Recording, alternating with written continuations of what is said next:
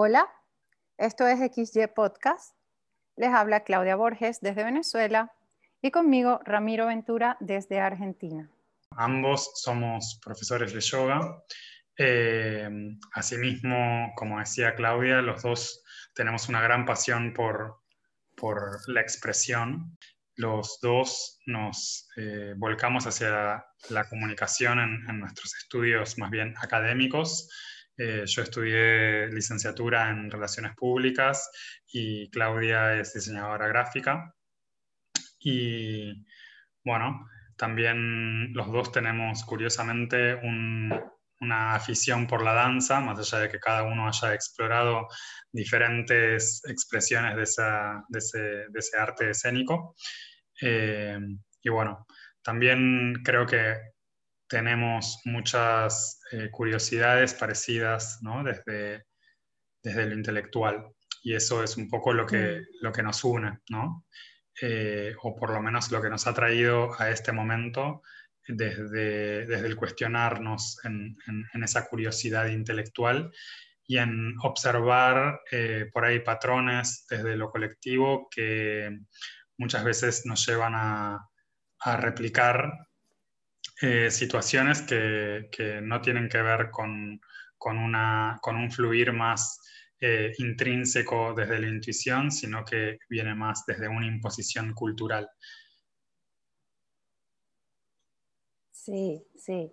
Y ya que mencionas lo del yoga, eh, un punto de encuentro de nosotros dos ha sido la filosofía también, poder estudiar a través de de textos como los sutras que hablan en otro lenguaje, pero no nada más porque realmente utilizan otro lenguaje, el sánscrito, sino que fueron escritos hace muchísimo tiempo y traer todo ese conocimiento a un contexto moderno eh, está siendo un reto para, para, los practicantes de yoga. Y en ese punto, Ramiro yo también nos hemos encontrado en poder ver cómo todo ese conocimiento es aplicable hoy en día a pesar de que es una práctica milenaria. Creo que em, esos maestros, esos sabios, eh, tenían una visión muy clara de hacia dónde iba el, mundo y pues hoy en día es una riqueza poder gozar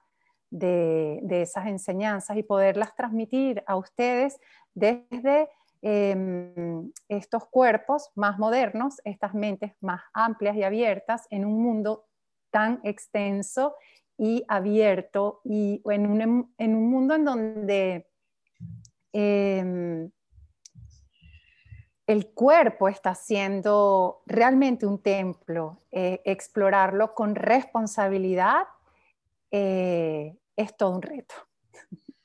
Sí, y creo que también el reto que nos ponemos o, por ahí el anhelo que tenemos en, crear este espacio es un poco el poder rastrear esas enseñanzas que bien decías, ¿no? desde los textos antiguos como los sutras o el Bhagavad Gita, eh, y el poder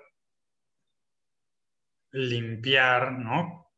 La, por ahí todas las, adherencias que han ido trayendo esos textos o esas enseñanzas a través de los años, ¿no? Como tratar de rastrear y ir como a un punto de origen más eh, primal de qué encierra en verdad ese texto, ¿no? O sea, qué, qué verdad nos trae más eh, desde un lugar más genuino, ¿no? Y no contaminado por eh, la cultura, eh, ya sea en el caso de esto, de, los Yoga Sutras, como que no esté contaminada por lo que es la cultura india y sobre todo que no esté contaminada por esa transculturación que se genera al nosotros traer desde, desde, desde esa cultura un conocimiento, ¿no? Entonces tratar de limpiar todas esas eh, impurezas que se le ha ido adosando a una enseñanza que tiene que ver más con una verdad universal que atraviesa al, ser humano indistintamente del de, eh, tiempo y el espacio en el que esté, ¿no? Claro, sí, claro, porque al leerlos y al estudiarlos, y al transmitirlos pudiéramos pensar que eso fue escrito para un grupo de personas específico y pareciera que fuera así, pero hoy en día em, del anhelo, siento yo, que tiene el ser humano por querer despertar, por hacerse más consciente y más responsable, ha podido como entender estas enseñanzas desde una perspectiva más actual. Estamos en el siglo XXI y no es posible enseñar a, un estudiante con una mente eh, que venga o que esté instalada todavía en la época hace 5.000 años. Entonces, desde la modernidad, poder enseñar yoga, poder transmitir, em, es, algo que se está convirtiendo en un interés eh, que se va expandiendo de un practicante a otro cada vez más. O sea, veo que se está moviendo esta información de manera más amplia, los estudiantes se están abriendo y creo que estas voces van a llegar muchísimo más lejos desde esa apertura. Sí, creo que se presenta en eso un, gran desafío que es también eh, quizás en, esta idea de poder traer al siglo XXI ¿no? o, al, hoy día estas enseñanzas de, tantos años atrás eh, que de repente se, se diluyan, ¿no? Como en, la noción de eh, generar una practicidad al, al, conocimiento, se diluya la enseñanza que encierra.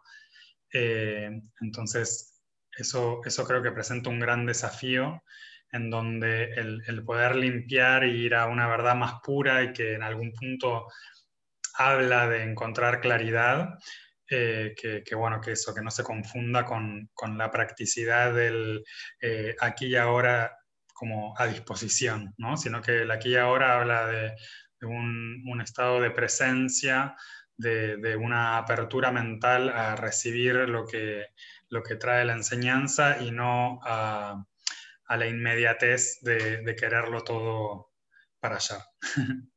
Exacto, sí, el aquí ahora no es un un encriptado. El aquí ahora es justamente ese campo cuántico en donde todas las posibilidades están, en donde todo es atemporal eh, y en donde nos movemos en este momento, pero en diferentes direcciones, en diferentes dimensiones. Y bueno, el tema se puede tornar un poquito como eh, abstracto, eh, y para eso estamos nosotros aquí, pues para colaborar con ustedes y ayudarlos a que ustedes mismos se cuestionen y, nos cuestionen a nosotros también.